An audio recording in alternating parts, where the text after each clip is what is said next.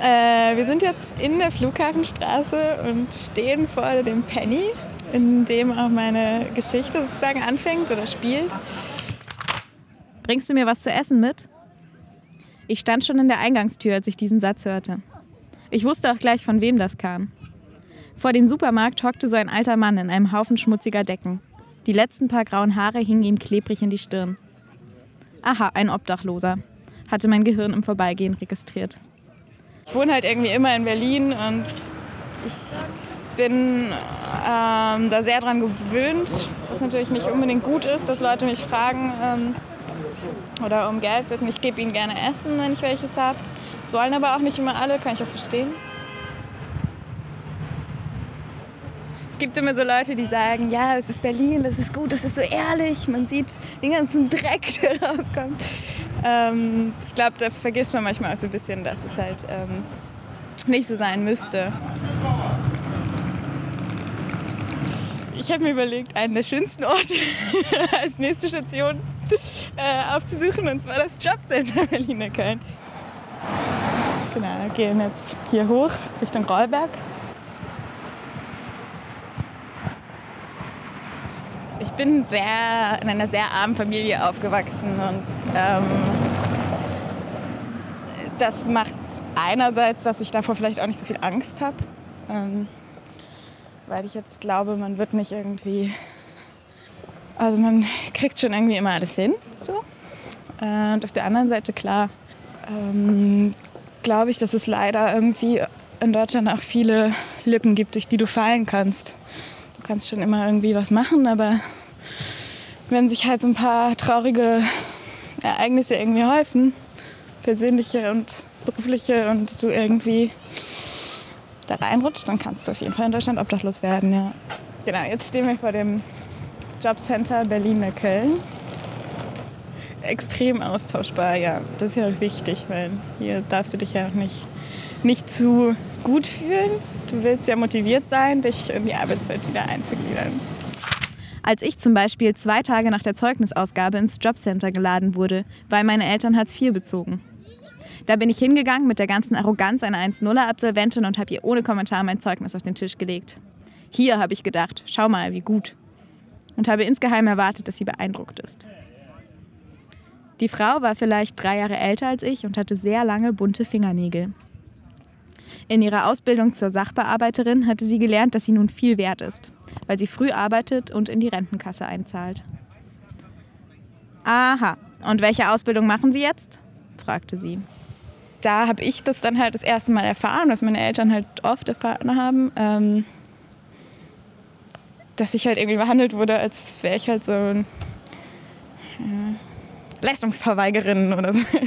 Also ähm, irgendwie, ich war aus der Schule raus und dann stand halt jemand vor mir, der mich behandelt hat, wie meine Lehrer mich schon seit der sechsten Klasse nicht mehr behandelt haben. So von wegen, na jetzt machen sie aber mal hier, müssen doch irgendwie zeigen, was Sache ist.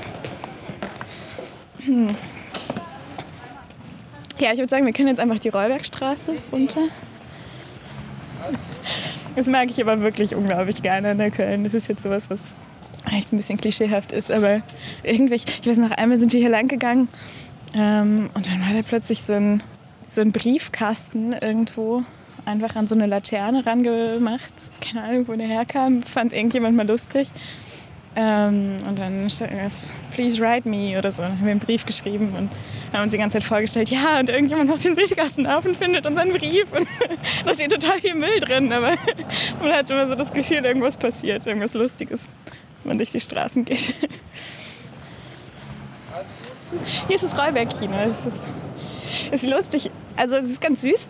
Ähm, aber diese ganze Passage hier, da erinnere ich mich noch dran, da sind wir in meiner Schulzeit mit unserem Geografielehrer hingefahren, um live die Gentrifizierung zu studieren. Und zwar hier aber die, ähm, den Effekt, wie es dann plötzlich so leere Orte gibt, dann früher mal ganz viel los war. Und dann sind plötzlich machen alle Geschäfte zu und ähm, keiner will mehr dahin, weil jetzt die besseren Geschäfte irgendwie ein Stück weiter weg sind. Es ist alles leer, es ist so ein bisschen gruselig auch. Vielleicht können wir sogar reingehen. Da hat sich nicht so viel geändert. Lidl sucht dich. Und vom Jobcenter gibt es auch eine Anfrage.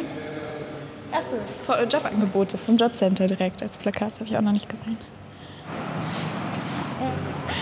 Genau, und jetzt müssen wir laut reden, weil wir auf der Hermannstraße angekommen sind wieder. Es wird direkt lebendig.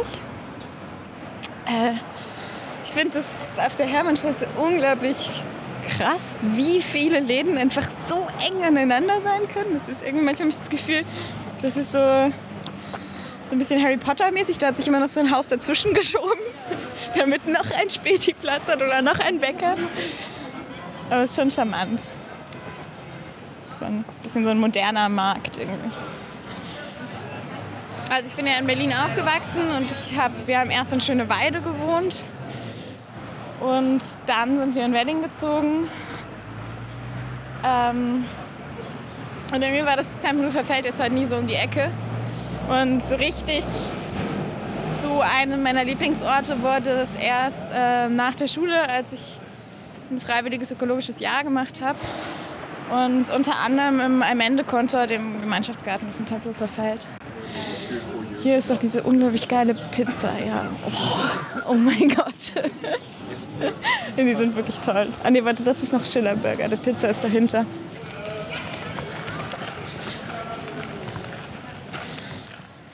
Was ist an Berlin so ein Phänomen ist, dass überall, wenn nur so ein mini bisschen grünen Streifen ist, dann sitzt auch schon wieder jemand da.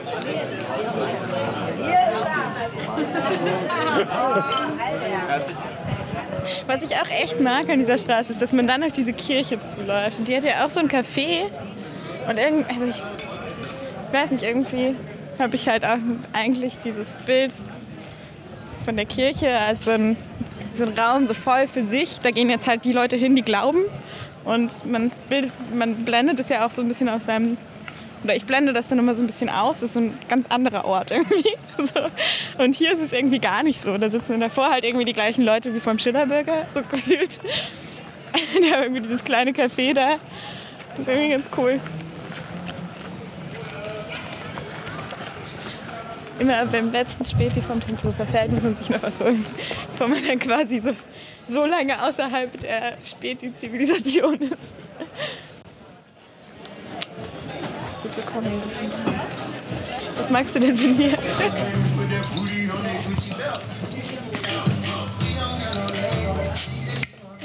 3,10 Euro. Übrigens, ganz, fällt mir noch gerade ein, ganz unbedingt ähm, soll man Bäume gießen dieses Jahr, weil die haben viel zu wenig Wasser bekommen, auch in der Stadt. Ähm, jetzt hat es ja ein bisschen geregnet, aber der Sommer war viel zu trocken. Eigentlich sollte man, jeder sollte einfach in seiner Straße anfangen, Bäume zu gießen, damit uns die nicht vertrocknen treten wir durch die Tore auf das Tempelhofer Feld. Wir sehen erstmal einen Bauzaun, den ich noch gar nicht gesehen habe. Du? Wir kommen auf den Tempelhofer Feld. Hinter dieser Begrenzung mit Sitzmöglichkeit wird der Hang saniert und neue Wiese gesät. Okay. Bis Spätsommer 2018 können Sie von hier oben dem Gras beim Wachsen zusehen. Ah, schön. Ab dann ist die frische Wiese wieder für Sie offen und lädt zum Verweilen ein. Sehr poetisch. Äh, vielleicht einfach Richtung Garten, oder? Cheers. Wir sind auch zu einer guten Zeit gekommen. Die Sonne geht schon so ein bisschen runter. Perfekte Tempelhofer Feldzeit. In dem Raum hinter der Kasse steht jetzt der alte, obdachlose Mann. Ich reiche ihm das karge Abendessen. Guten Appetit, sage ich. Ähm, ich finde es irgendwie komisch, jetzt plötzlich zu denken, ich muss eine Beziehung zu jemandem aufbauen, weil der irgendwie ja, vielleicht in dem Moment meiner Hilfe bedarf. Das ist eine total schöne Begegnung, aber erstmal so eine wirkliche Begegnung hat man ja über irgendwas, dass man plötzlich über was sprechen kann oder sich irgendwie so, weiß ich nicht, irgendwas gemeinsam hat oder so. Ich strecke ihm die Hand hin. Peregrina. Er reicht mir seine, langsam, zögernd, als schäme er sich. Sie fühlt sich rau an. Dann wiederholt er Peregrina und fügt hinzu die griechische Pilgerin. Das ist ein schöner Name. Die erste Reaktion auf meinen Namen ist normalerweise, hm, wie das Wasser. Was ja jetzt auch nicht schlimm ist, aber halt so plötzlich so Menschen vor dir zu haben, spricht irgendwie dieses Gedicht und du denkst irgendwie so, vorher habe ich ihn halt als Obdachlosen irgendwie kategorisiert. Und in dem Moment war das so, hm, wer bist du denn? Hallo Mensch. Der Spiegel dieser treuen braunen Augen ist wie von innerem Gold ein Widerschein. Sven war der erste Mensch, den ich getroffen habe, der die Peregrin-Gedichte von Eduard Mörike kennt. Kulturelles Kapital sorgt wohl eher nicht für finanzielle Sicherheit in Deutschland. In Bezug zum Beispiel auf Arbeitslosigkeit oder auch auf Obdachlosigkeit ist eben dieser Druck, der aufgebaut wird oder dieses Gefühl von, du hast dich nicht richtig verhalten und du musst dich dafür jetzt irgendwie, weiß ich nicht, entschuldigen oder eben darum betteln, von äh, Jobcenter irgendwie Geld zu bekommen.